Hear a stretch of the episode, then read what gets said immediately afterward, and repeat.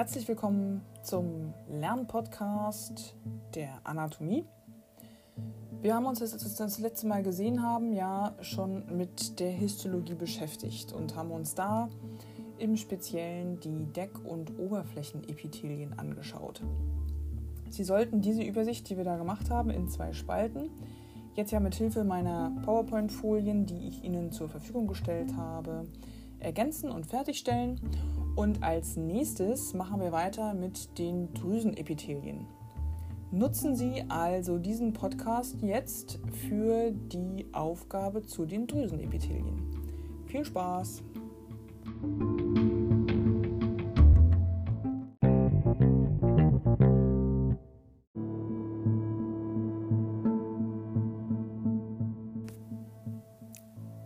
Drüsenepithelien bestehen, wie der Name schon sagt, hauptsächlich aus Drüsenzellen. Ihre Hauptaufgabe besteht darin, dass sie Stoffe bilden und im Anschluss auch abgeben. Das können unter anderem Milch, Schweiß oder auch Hormone sein.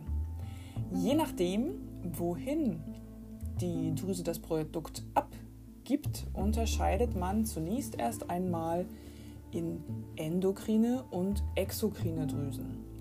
Da sind jetzt zwei Vorsilben drin, die uns ganz viel Aufschluss darüber geben, wie sie aufgebaut sind und was sie für Produkte produzieren und abgeben. Endo heißt immer innen, exo außen.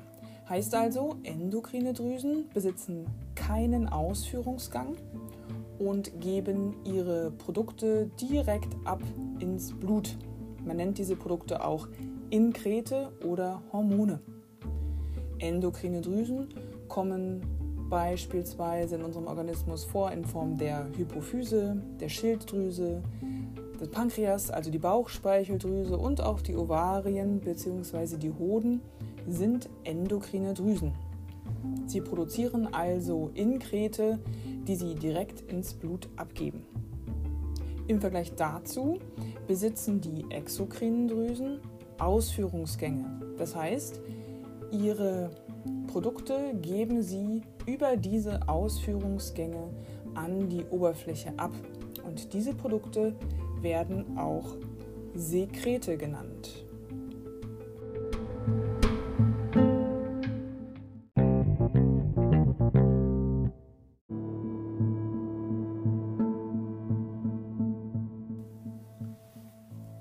Die eben von mir beschriebenen exokrinen Drüsen lassen sich noch weiter aufteilen. Und zwar kann man sie in endoepitheliale und exoepitheliale Drüsen unterteilen. Auch hier sagt der Name schon wieder alles. Endo und Exo, wir haben es gerade schon besprochen, innen und außen. Heißt dem Namen nach, endoepitheliale Drüsen sind im Epithel. Sie befinden sich also in den unterschiedlichen Epithelien. Ein Beispiel für endoepitheliale Drüsen sind die sogenannten Becherzellen. Die haben wir ja schon bei den Deck- und Oberflächenepithelien, nämlich beim respiratorischen Epithel besprochen. Daraus resultiert eben auch das Vorkommen. Becherzellen, also endoepitheliale Drüsen, befinden sich sowohl in der Magenschleimhaut als auch in der Nasenschleimhaut. Exoepitheliale Drüsen, der Name sagt's, liegen außerhalb des Epithels und auch die exoepithelialen Drüsen lassen sich nochmal weiter aufteilen. Diese Aufteilung schauen wir uns nach dem nächsten Zwischenspiel an.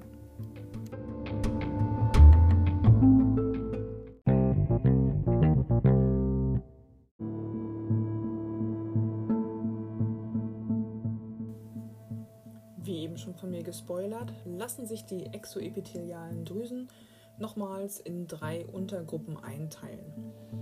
Da haben wir zum einen die apokrinen Drüsen, die holokrinen Drüsen und die merokrinen Drüsen.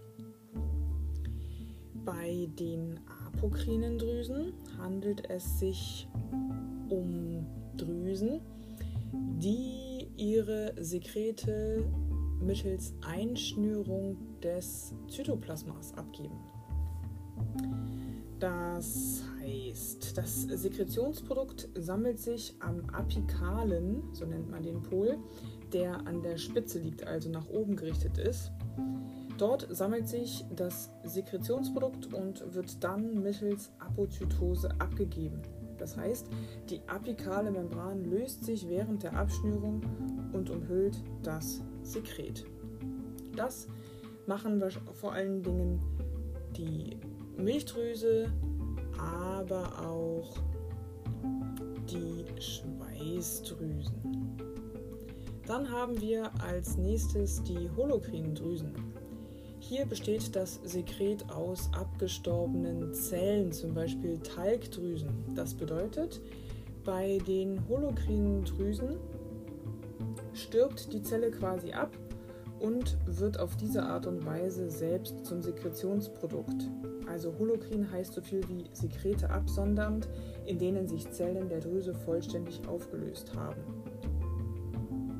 Wie schon eben erwähnt, das sind beispielsweise Talgdrüsen, wo das so abläuft, die Sekretabgabe. Und dann haben wir zu guter Letzt die Merokrinendrüse. Hier erfolgt die Sekretabgabe einzig und allein mittels Exozytose. Ich weiß nicht, ob Sie das jetzt schon im Rahmen des Stofftransportes in Biochemie besprochen haben. Also die Zelle bleibt intakt und gibt ihr Sekret, was sich in sogenannten Sekretgranula, also kleinen Bläschen, in denen das Sekret drin ist, befindet. Diese Sekretgranula verschmelzen mit der Zellmembran und werden auf diese Art und Weise nach außen abgegeben. Diese Art der Sekretionsabgabe findet man beispielsweise in den Speicheldrüsen oder auch in der Brustdrüse, also für die Sekretion von Proteinen. Die Merokrindrüsen kommen am häufigsten in unserem Organismus vor.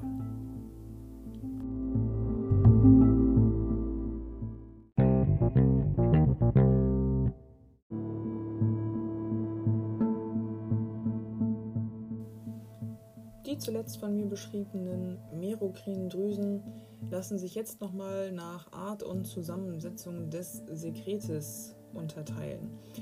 Und zwar in erstens seröse Drüsen, zweitens muköse Drüsen und drittens gemischte Drüsen. Bei den serösen Drüsen ist das Sekret dünnflüssig und sehr eiweißreich. Seröse Drüsen sind beispielsweise die Tränendrüse, die Parotis, also eine der Speicheldrüsen, um genau zu sein, die Ohrspeicheldrüse und die Bauchspeicheldrüse.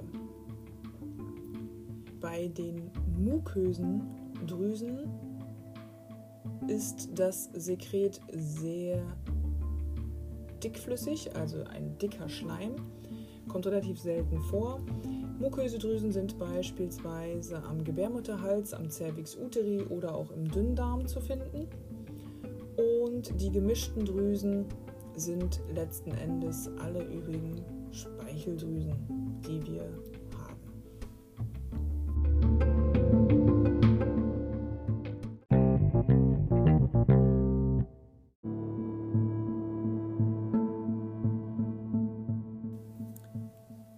das war's von mir zu den Drüsenepithelien. Ich wünsche Ihnen jetzt viel Erfolg bei der Bearbeitung der Aufgabe und ich hoffe, dass Ihnen dieser Podcast dabei hilft. Machen Sie es gut, viel Spaß und vor allem bleiben Sie gesund.